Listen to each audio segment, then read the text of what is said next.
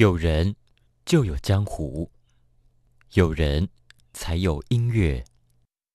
疫情冲击启发了我们，重新想自己，重新听音乐。这里是江湖音乐厅第二季，Music People Pandemic。主持人黄立翔在江湖音乐厅与你同行。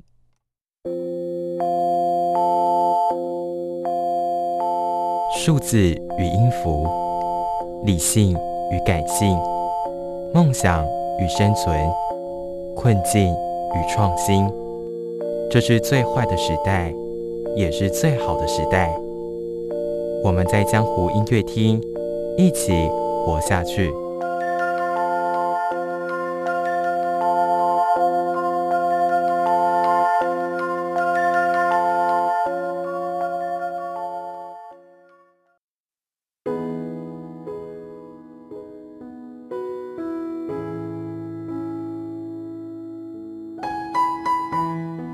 亲爱的听众朋友们，这里是江湖音乐厅，我是主持人立翔。现在大家所收听的是江湖音乐厅二零二二年最新的第二季的新节目。立翔现在在纽约现场啊，即将访问到今天的特别来宾。今天特别来宾的身份是分享音乐的人物——财务人。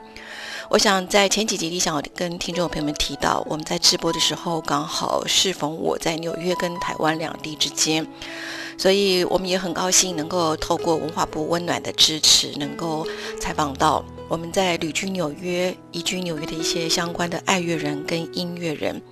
今天要采访的对象呢？财务人这位人物呢，我们都称他为昆山哥或黄先生，不过大家都叫他昆山哥，因为他是我们这边呃台湾社区里面当中非常非常举足轻重、热心公益的一位重要的一个大哥。他年纪其实很轻，称他大哥是一个尊敬。那昆山哥的背景呢是很特别，他是毕业于台湾的应该是电机系，那他也是多年在华尔街工作过。所以他现在工作也是跟经营、财务分析都有关系。所以今天他是立翔今天特别来宾当中财务人代表。那最重要的是他是一个爱乐人。Hello，昆山哥你好，立翔好，很高兴又再次接受你的访问。OK。其实刚才昆山哥提到说，之前我们在二零一九年有一个因缘机会，有另外一个节目的采访。可是昆山哥时间过得好快，而且经过了二零二零年这个疫情这个全新的时代啊，昆山哥一切都好吗？还可以，还可以，就是两三年来真的是经历这个 up and down 哈，英文叫 up and down，是所以真的是很不容易。呀，很高兴在纽约又跟你碰面。真的，我想问一下，哥，你要不要为我们听众朋友稍微简单的自我介绍一下好吗？你是在台湾，因为我没有讲错，我真的是电机系毕业的高材生啊。对，呃，不敢当，不敢当，我是我是清华电机毕业，后来到纽约哥伦比亚念这个呃 computer science。怎么会进到华尔街工作呢？哦，华尔街工作这是一个因缘际会，也是一种潮流啦潮势潮流。因为华尔街当时我们那时候念完电脑之后，嗯，那时候这华尔街甚至兴起一波，就是用电脑来做一些运算啊，做一些财务分析啊，还有一些新的金融商品的这个衍生性金融商品的分析，都需要大量的电脑运算，还有就是理工背景的人来做这些 programming，就是。城市的设计啊，还有一些系统的设计，所以那时候有很大的需求。因为我本身念电脑，又是在哥伦比亚大学，所以凭着这两个招牌就很很顺利的就进入这个华尔街这样子。我后来又去 NYU 念了个 MBA，啊，半工半读念了 MBA，所以就说在财务上有一些比别人更强的这个的背景这样子。是理工加上气管加上整个财务上的一个，不过我觉得你应该天生对数字就很厉害的。不敢当，那个其实我很多就是同事啊，就是还有朋友，也没有很多了，有几位他们对数字非常敏感，他们从小就做，你 know 你知道我们小时候有很多人去做那个珠算啊，还有这个心算的这个训练，我我个人是没有，但他们这些有做过这种训练的话。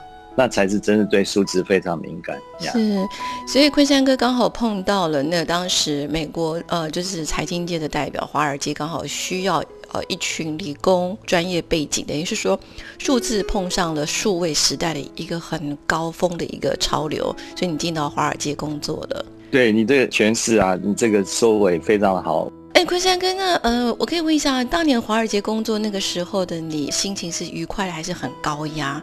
哦，当然是压力非常大，因为一一个全新的环境，然后又因为又从理工背景进去，很多东西书本上也没教过，你就完全要有实际的例子，还有跟同事这样子去 brainstorming，就是去想办法解决一些实际的问题。是，所以真的压力非常大。早上一大早七点就到公司，有时候问题解决不完，都要到待到三更半夜才能回家。这事实上是。非常长时间的，就是说，虽然这个大家都对在华尔街工作很称羡，可是事实上，实际上这工作真是压力大，也时间非常的长。是，那今天为什么会特别邀请昆山哥来担任我们这一期分享音乐的人物、财务人的人与音乐之间故事的一个访谈？是因为我知道昆山哥也是一个音乐的热爱者。我知道你除了除了热爱音乐，你也热爱舞蹈。我知道你你的国标舞跳得非常的好哦。我想问一下昆山哥，呃，人生当中还记得什么时候是跟音乐相遇呢？哦，大概高中吧。高中我是在新竹中学合唱团，然后因为参加合唱团啊，就是这同学之间本身都是非常喜欢音乐的。那时候大家都知道吉他很流行嘛，所以大家就想要才能就想学吉他。我那时候还梦想成为这个摇滚歌手。哦，所以坤然哥当时新竹中学新竹中学的那个合唱团，应该老师是有特别选过，对不对？如果你们要加入这边的话。哎，的确，我们是一个音乐班，就是从各个班级里面挑选出来的，所以是天之骄子啊！啊，有一些特别的，比如说不用去升旗啊。哦，有些特权不用升旗。对。就是说，有一些作业可以不用交吗？然后因为参加比赛，所以学校学校给予很多特权，是这样子吗？没有没有，功课还是要顾，因为这大家都知道是私欲并进嘛。那我们因为是音乐班，所以我觉得老师上的选择，学校有给我们一些比较好的，就是我们的老师都好像感觉是比别的班比较好，而且都非常认真啊。所以我觉得有这也是一个老师是非常好。是是，那刚才听到昆山哥在那个合唱团的时候，其实你很你很希望当摇滚歌手，可是我知道你也非常的喜欢那个古典音乐，所以今天在片头的时候，你带来了跟我们分享一首舒曼的儿时情景，那可以跟我们分享一下，说你跟这首曲子，或者说你跟古典音乐相遇的时间，大概是在什么时间点呢？古典音乐，我我回想时候啊，大概是我不知道是。大二还是大三啊？就是我们跟那个东吴音乐系出去，嗯到那个台北，好像是芙蓉海水浴场录音。是我记得你也是东吴音乐系的吧？是不是？我没有念完，我只是后来的东吴音乐系老师。对对对，OK。那一次就是跟音乐系出去呃海边露营啊。那我正巧遇到一位，我记得他是老师，他是讲师还是什么的，所以我跟他聊得蛮愉快的。那后来我们又保持联络，那他就是我就说，哎。我蛮喜欢音乐的，那那他就带着我欣赏这些古典音乐。我记得我那时候还到他家里面，然后看他收集的一些古典音乐的那个唱片啊。是。他时候就他就教我就欣赏古典音乐的一些知识啊，哈。他说像他带我听马勒的一交响乐啊，他解释说每个呃怎么样去欣赏这个古典音乐。所以我那时候真是。豁然开朗啊！就是现在回想起来，我还真的想再跟他取得联络，不，但是 我连那名字都忘了。但是我有一张照片，也许我可以呃，拜托你来找一下这 位昆山真昆山真的是年轻时代的浪漫史之一吗？也许吧。哦，好，我们很开心，今天在跟昆山哥分享他的跟音乐相遇的过程当中，也意外发现他年轻时候的一段浪漫史。好，我们休息一下，我们再继续来跟昆山哥聊他跟音乐相遇的故事。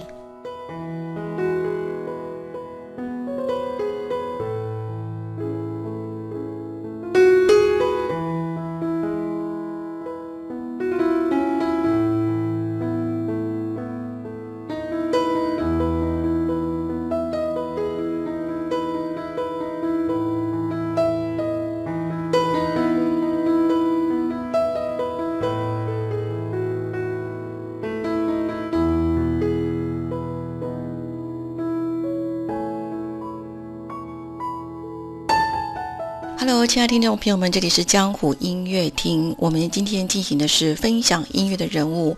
今天很开心邀请到财务人，现在旅居纽约，应该是已经移居纽约多年的黄昆山，昆山先生。那我们现在称他为昆山哥。刚才在上一段呢，我们跟听众朋友们片尾分享了昆山哥。所送给听众朋友们的舒曼的儿时情景，这个儿时情景就是他年少时候的情景。他提到的是在念清大电机系的时候，跟东吴音乐系的同学出去郊游。我想，现在如果听众朋友们刚好是大学生，或者你曾经有这样经验，应该知道李强在说什么。结果昆山哥，你你不是跟那个同样的音乐系同学？有更多的聊天，反而是跟他们一起同行的助教，对不对？呃，是的，因为他正好分到我们这一组嘛，因为他我们是分组，然后。所以这个就是交流的比较多一点，是这样。是，我想我这边跟听众们分享一下，呃，其实音乐系那立想比较知道是动物音乐系，音乐系的助教往往是呃刚刚毕业的学长姐，他会在留校，可能在出国进修之前，或是在下一段工作之前留校来协助老师跟同学们之间很多行政。所以其实那个助教呢，其实年纪是非常的轻，就只是刚毕业的学长姐。所以昆山哥遇见了我们当年那位东吴音乐系的助教，哈，所以你可以将照片传给我，帮你找找看，为你联系上当年呃你跟古典音乐相遇的那位关键人物，OK？哦，太感谢了，太感谢了。那我知道昆山哥，你其实我认识你的时候，我印象是那时候二零一九年，你特别跟我介绍你的女儿在卡内基演出。可不提到你的小孩是不是因为你的影响而去学音乐呢？我想是被我太太逼的吧。为为什么为什么要逼着？用什么逼这个字？因为他们应该是喜欢吧，还是因为受你的影响？没有啦，其实我有三个小孩子，他们从小就是还蛮幸福的，都可以学一些才艺啊，什么有的没有的。所以那时候他哥哥姐姐都学钢琴嘛，可是都。好像没有继续下去，然后他就选了呃小提琴，啊，那小提琴他大概也不是很努力的练习，后来老师说小提琴大概没什么希望，你换换那个中提琴好了，所以他就改成中提琴。结果改成中提琴之后，他觉得他比较喜欢中提琴，因为他他觉得中提琴的声音比较低一点，嗯，可能跟他的个性啊或者比较 match。所以他就比较努力的，然后就得到一些蛮好的比赛的名次啊，嗯哼，啊，所以就这样子，没有受我什么影响。你知道，华裔父母亲总是尽所能的帮小孩子多扩展一些生活上的一些活动，这样。那现在这个女儿还在拉中提琴吗？疫情之后真的是蛮惨的，因为也不能去找老师了，只能线上的。线上的音乐课的话，嗯哼。我认为还可以啦，但是不知道为什么我太太就就是不愿意就继续下去。她觉得音乐一定要面对面，就是那那呃线线上的音乐教学，也许她认为我不知道，嗯，我我我没有详细问啊，就是我她觉得线上音乐教学，嗯还是有一些隔阂，还是有一些技术上没有达到的一些效果。其实坤山跟你讲到的，其实是很多在疫情期间哦，同样受这样困扰的老师跟学生们。我自己旁边非常多的老师跟学生都表示，其实线上学这个就是互相上课，都是一个很大的考验。这确实是疫情期间带给就是这种实际乐器的学习很大的一种挑战哦。呀，我觉得你太太讲的也是对，其实很不容易，尤其像弦乐。有的时候就是声音啦，或者是很多那个身体的语言呐，那些东西真的不是很容易了。那我想说，哎，坤山哥，你的所有小朋友都学音乐吗？啊，对，都有都有学，曾经学过。对。所以现在是剩下这个女儿是对中提琴依然钟情于中提琴。看她自己了，因为我我觉得。呃，我的小孩子他们总是有被一些其他的诱惑啊，嗯哼，个干扰啊，他的时间啊，尤其是他念书占了最大的那个部分嘛，所以看他自己喽。嗯，所以昆山哥，现在你们家庭就是两代，你还有小朋友那一代，你们两代都算是一个业余但是热情的爱乐人哦。那昆山哥自己平日在纽约，呃，在疫情之前都比较喜欢去听什么样音乐会呢？音乐会的话，大部分都是呃朋友邀约去听一些室内乐比较多了，呃，偶尔也有交响乐。我记得昆山哥你好像也长久支持由台湾音乐家组成的室内乐那个乐团名字，你还记得吗？我其实是呃前几个礼拜才去参加他们第好像是十一年了，它叫做呃新雅乐团，是一群台湾音乐家在纽约。十一年前啊，他们刚刚成立，他们都是 Julia 高材生啊，哦，个个都是呃身怀那种非常呃优秀的。那他们那时候新雅乐团就是呃新旧的新雅。亚洲的亚。新对新竹好像新竹的新是。亚洲的亚亚。但是他们不想把自己局限在这只是亚裔的哈，也是开放式的。但是负责人是呃是台湾来的音乐家，嗯哼啊，很多支持他们的也都是呃台湾的乡亲啊，这样子。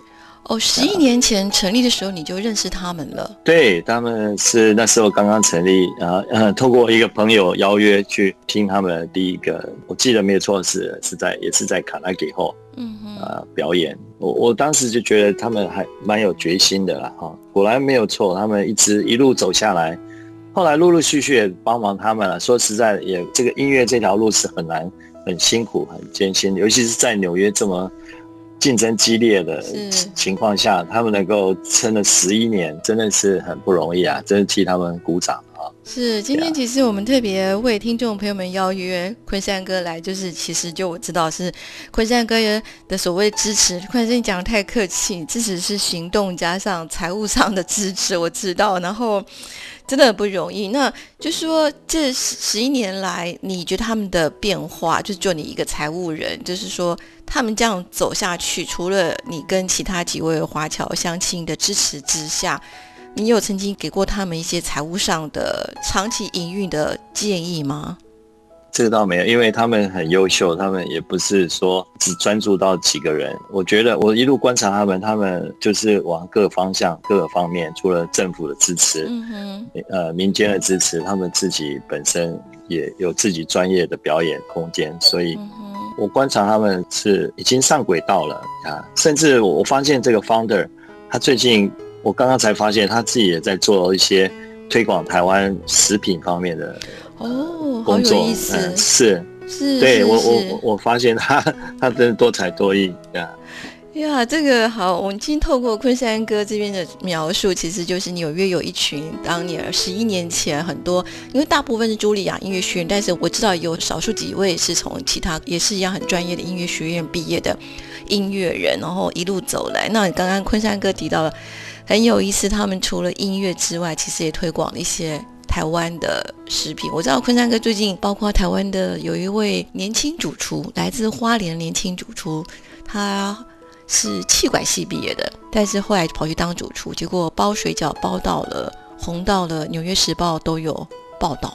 我不知道昆山哥有没有看到这一则新闻。哦，我相信是有。现在台湾在纽约真是算是主媒流体的这个宠儿啊，所以很多美国人真的了解到台湾真是一个宝岛啊，就是说他们真正也喜欢也关心台湾。嗯哼，所以这真的是一个很好的机会，台湾的好的商品进来美国展现一下身手，这样子是。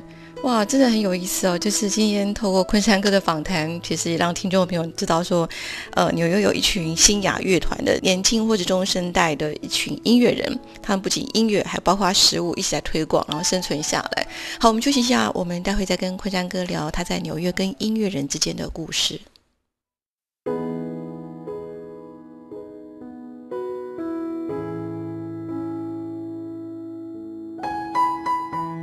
Hello，亲爱的听众朋友们，这里是江湖音乐厅。今天进行的是分享音乐的人物。我们今天很高兴邀约到现在已经移居纽约多年的财务人物黄昆山，昆山先生，昆山哥。在上一段，我们也很开心的意外从昆山哥的口中知道了纽约有一组非常优秀的乐团——新雅乐团。那这群人，这群杰出的音乐人，走过了十一年的岁月，然后最近也不仅推广音乐。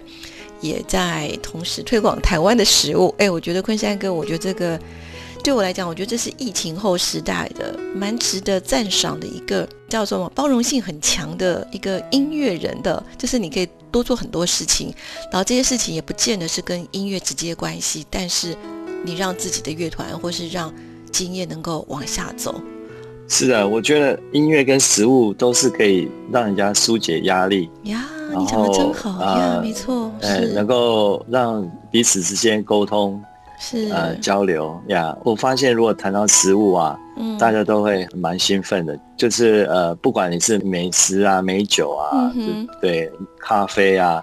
呃，这类的话题经常可以让你跟朋友之间很多共鸣啊，很多很多分享，就像音乐一样很重要的元素在我们生活上。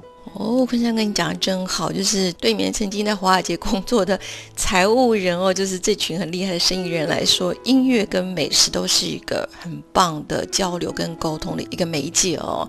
那我想说，呃，坤山哥你也历经了华尔街的大起。大落哦！疫情前你经历过非常好的高峰，我知道你好像也曾经经历过华尔街的算是一个低谷。那二零二零年的三月，纽约封锁之后这两年来，你有什么样的独特的心情可以跟我们分享吗？就是做金融财务上面的话，大家都知道，很多人都在家里工作，嗯，因为老板也看不见，所以我相信很多人就趁这个机会开始。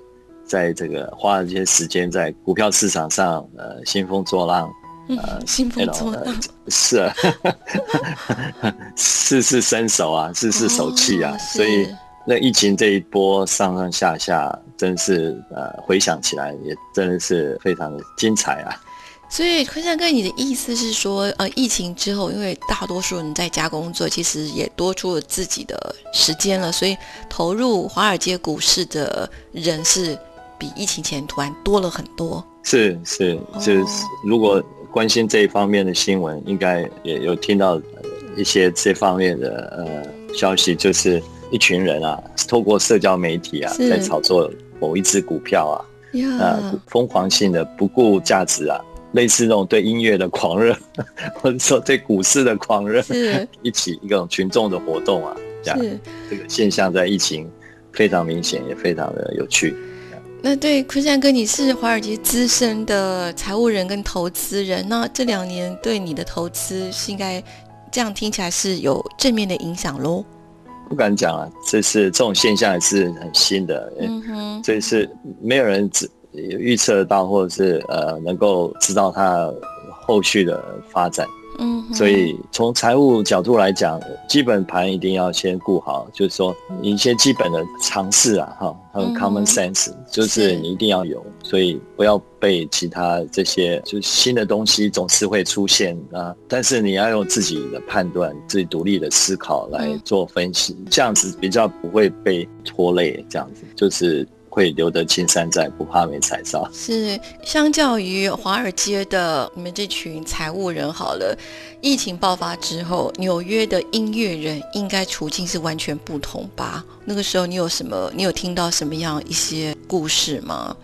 对，相对的，他们的演出的机会就变成零了，就基本上没有工作，没有人啊，没有工，对，没有工作的话。他们平常在表演都有收入，教学也有收入。嗯，那在疫情的时候，突然之间变成没收入，那我相信是非常艰苦的一段日子啊。呃，也许有些人就开始往其他方面去想办法，因为要生活下去嘛。所以我相信他们会有找到一些适合自己的一些谋生方式。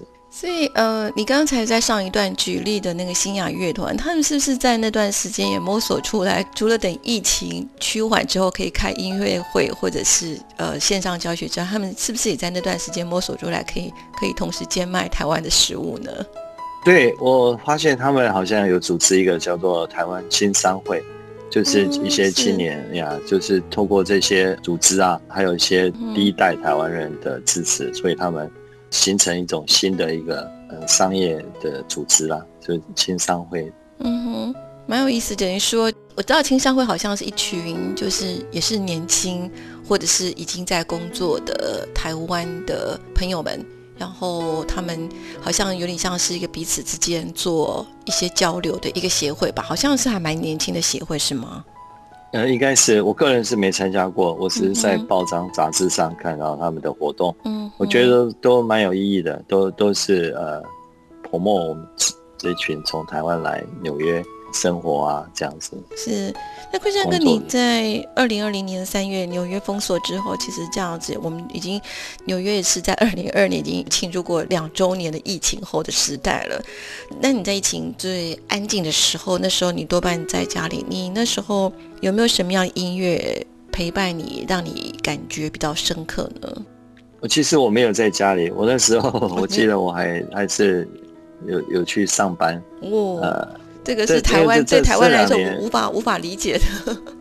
呃，是，其实我一刚开始就帮一个朋友在做一些物业的管理，就是管理一些出租啊、商业出租啊这些，所以必须要去上班。我们还是有一些办公室，虽然他们有些这个停工了，但是有一些叫 essential，essential 就说呃必须要的，比如说呃餐厅啊，有些他们还是开着。啊，所以他们还是有生意，所以还是要去收租啊，或者是去打理一些东西。还有一些房客他们停工了，搬走了，那我们还是要想办法去出租啊。所以，所以我还是有在工作啊，就是还是到办公室去处理这些行政上的东西。因为在这段期间，我个人就对房地产也蛮有兴趣的，所以就。开始做这方面的一些呃工作上的样。我想纽约的音乐人听到昆山哥一直从财务人，然后物业管理到房地产，他们应该是很开心，因为昆山哥的财务始终非常的稳定，然后因此也能够长期的稳定的支持他们。我可以这样说吧？啊，对对，也找一些学习一些新的金融知识啊，还有金融产业。你刚刚提到说我听什么音乐，其实我这段时间听最多的还就是很多 podcast 啊，radio。呀，我我常听一个纽约有一个电台啊，WQXR，就是古典电台啊，古典音乐的电台。嗯，呃，这是我最喜欢的一个电台，因为他们做的节目都非常有趣。是。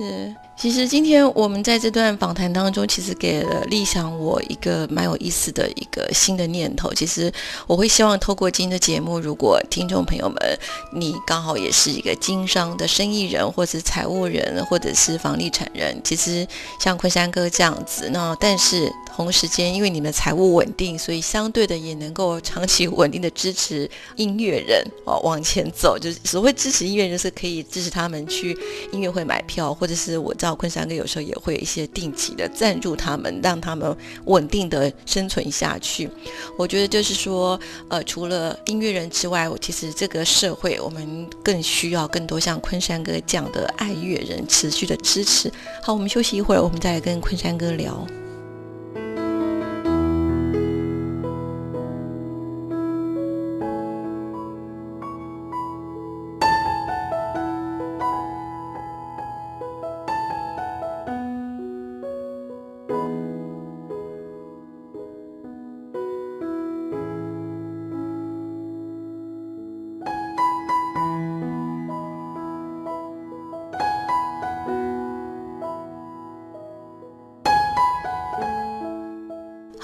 听众朋友们，这里是江湖音乐厅。我们今天很开心跟移居纽约的财务人昆山哥来分享音乐跟人之间的故事。我们今天很高兴，就是说从昆山哥所跟我们分享当中，意外的知道一些蛮有意思的故事哦。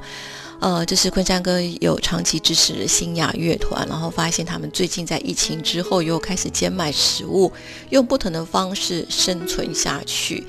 然后，哎，昆山哥，其实我我知道说你也是蛮多长期的一些音乐厅或者一些音乐会的，呃，算是固定买那种 season 票的一个 supporter，就是你可以跟我们分享一下这一段吗？因为我觉得。呃，理性世界的爱乐人，像你这样的，真的是感性世界音乐人非常重要的伙伴。我们不要讲支持，然后赞助伙伴，你可以跟我们分享这一段你的经验吗？哦，好的。呃，我我在美国生活呃多年啊，我我发现美国的这些不管是体育啊、音乐啊，嗯，他们都会发行一种叫做 season ticket，就是呃这个季票了，他们叫季票啊，嗯。那机票的好处就是说，呃，你买比较便宜，可是你可能买到好的，也可能买到不好的，或者说你买的时候万一不能去，那怎么办？对不对？嗯。但是我我发现，就是你在一些 theater 啊，或是他们这些呃 concert hall，他们都会有一些固定的粉丝啊。呃，有时候去参加音乐会的时候，我会发现一群人，就是说，哎呀，他们之间彼此间也可以交换票啊，啊，他们在呃，在这个呃所谓的 secondary market，就是说有第二次交换这个票的市场啊，就是从财务观点来讲，这是很很重要的一个机制啊，哈，有有意思哦，好好跟我们说明一下，有意思。OK，sure，yeah。就说，因为你买了个机票之后，很多人买了机票反而赚钱，因为 因为你不知道反而 赚钱。呃，对了，有一种有这种现象了啊，就是说你要有些人会玩的话，反而会赚钱。嗯哼。呃，因为因为你买了机票，你不知道什么时候会去，还是说或者说有些你不想去，嗯所以都可以把它拿去跟人家交换，交换的话就有时候会比你买的票的价面还更高，那就小赚一点。哦，所以所以就说你们这一群就是长期支持音乐会这群呃，算是长期的呃固定的那些支持者的族群，然后你们自己本身有一个第二手，等于是说第二次再卖出的一个票的一个交易平台就是了。对，不是我自己，是公开的，是是有人在做，对，有人在做，对。哦，这个有意思哦，我我想对，就好像是公开的黄牛票吧。嗯，你你这样形容非常的直接，好像刹那之间我完全明白。可是这个是有意思的，哦，在台湾好像我们我自己在我知道台湾其实呃古典音乐会有以很多这样的机票，可是我比较我们如果不能去挺多，我们就会发讯息问呃亲朋好友说，哎，我买机票不能去，你可以去吗？但是我还没有听到那么多你刚才所描述的第二首的。交易就是公开的黄牛票交易平台，这个是蛮有意思的哦。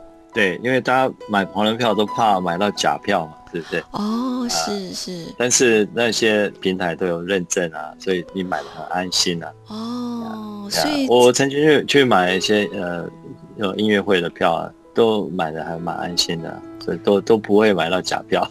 哦，还有认证的，哎，这个有意思哦，有认证的，OK。哇，这个这个事实上是我我想说，这个对现在疫情后的音乐圈的经纪人或管理人来说，其实这是一个建设性的一个参考模式哦，可以这样说哦。对对，可以试试看。也是我不敢会不会成功的，这也是要试试试看。哎呀，呀啊！我想呃，我们今天节目在进行尾声之前呢，很想再感性的请教昆山哥。你来纽约已经算是移居纽约那么多年了，整个家也在这边了。你这段时间你也一直长期的关注纽约的台湾音乐人，然后自己小孩也学了音乐了。你对于疫情后时代，就是说已经，我常常去描述疫情后时代，是因为真的在 After COVID nineteen 之后是一个全新的世界了。这个世界已经变得超级的充满不确定性。你对于疫情后时代的在纽约的台湾音乐人，或是现在正在台湾收音机旁旁边听到我们声音的新的年轻的台湾音乐人，如果要来纽约奋斗的话，你有什么样的期待或建议吗？呃，我觉得因为这个呃网络的关系啊，新媒体的发展啊，嗯，呃，我觉得音乐人现在出路更广了，真的是。比以前几年前，我记得我们那时那时候那个年代的时候，你只能去进去交响乐团啊，或者是要去大的音乐厅表演。嗯，现在嗯，很多杰出音乐家根本也不是太 care，呃，太在乎说要去这种大的，就是考乐团或者是进对考乐团这样，对对，反而他们自己呃三两个就是自己弄一个 YouTube 啊，哈，或者是用呃一些 social media。脸书啊，就开始泼墨他自己的一些呃创作啊、创意啊，所以我觉得这这条路已经已经形成风潮了哈。呃，到纽约来，当然你可以接触到更多各种优秀的人才啊，你在人面上拓宽的很开，嗯然后把自己呃优秀的一面啊表现出来，再利用不同的人际关系啊啊这一些交流啊，然后。寻找出适合自己的一条路啊。我不知道有没有离题啊？我这样子讲，不会不会不会。哎，可是坤山哥，就就你财务人一个精明财务数字人的一个观点啊，因为现在有非常多的呃音乐人，就是就像刚才讲的，就是到了网络世界里面。呃，就是成为 YouTuber，可是你也知道，说 YouTuber 它的点阅率要达到一个很大的量，那个收入面才会有，或者是现在业配讲直白点，业配也不是那么容易。那要怎么真正的生存下去呢？因为在这边的生活费是非常惊人的高，就是以你财务人观点来看这件事情。是是，所以你自己除了音乐之外，当然要想办法找出第二个生活的。这个谋生的这个能力啊，哈，呃，所以其实有很多可以做哈，很多人去，譬如说做房地产经济啊，哈，OK，啊，呀，那我觉得比开 Uber 可能比较好一点哈。我最近常 常接到，呃，朋友的小孩子要来纽约念书，叫我帮忙找这个住的地方啊，所以，呃，这方面我觉得，呃，可以搭配的，而且，呃，也非常好，尤其是。很多演奏的地方不一定只是在音乐厅嘛，有时候是在一些大楼的医院的大厅啊，大楼的大厅。可是这样子可以收费吗？呃，这就是这个，就是需要像立翔这种优秀的经纪人来帮忙，想找一些赞助啊，或者是找一些这个周边商品的呃收入啊，哈，会可以用各种不同的方式来呃募款这样子。那三哥，你刚刚的意思是说，呃，就是房屋中介，你讲的房地产，就是说兼职房地产，因为其实很多对年轻的音乐人来说，他可能一开始没有那么大资金去投入房地产。那你刚才提到，我刚才听到一个好像讯息，意思是说，房屋中介这样的工作也是一个兼职工作之一吗？呃，是的，房屋中介，你你不需要是，你就可以搞个执照，甚至你也不一定要执照了，你就是。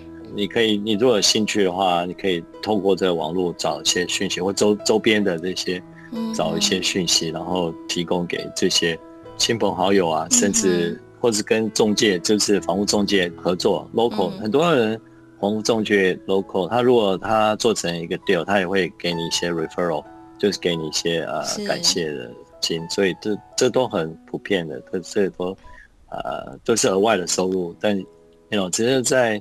会有很多机会了呀！我相信只要你愿意做，你 open minded，就是都会有很多机会。因为毕竟这纽约是个大都市，是机会非非常多，就只看你愿不愿意，愿不愿意，有没有兴趣去做而已。是是，哇，很感谢昆山哥，我我为听众朋友还为我自己做一个简单的一个整理，就是说，呃，昆山哥以财务人角度是建议所有的爱乐人哦，还不要。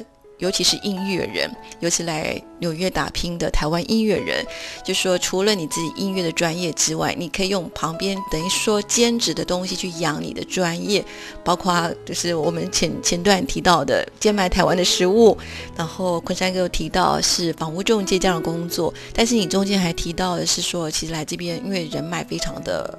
广那个整个人脉网络是非常的多复杂，那多建立自己的人脉，然后让自己比较多的兼职，然后去养自己的专业。我这样说明这样对吗？很好，非常好呀！这尤其是呃年轻人对社交媒体非常有经验啊，说拍照啊，摄影也是一个很好的兼职工作啊，摄影。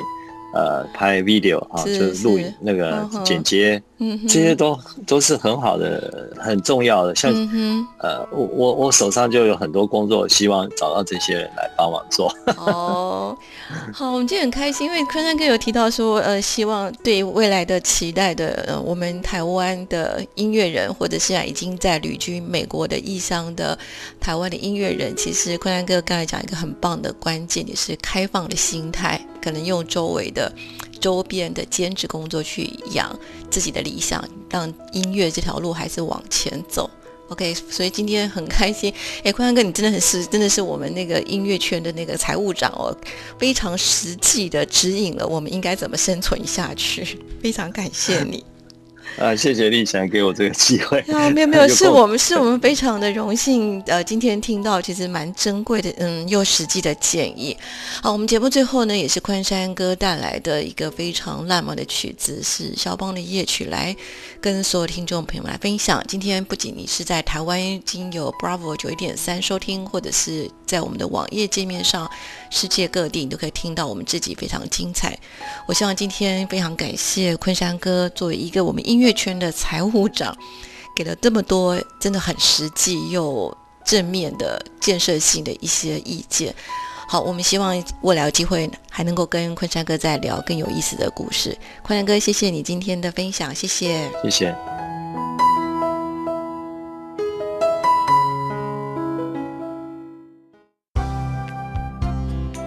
本节目由文化部影视及流行音乐产业局指导播出。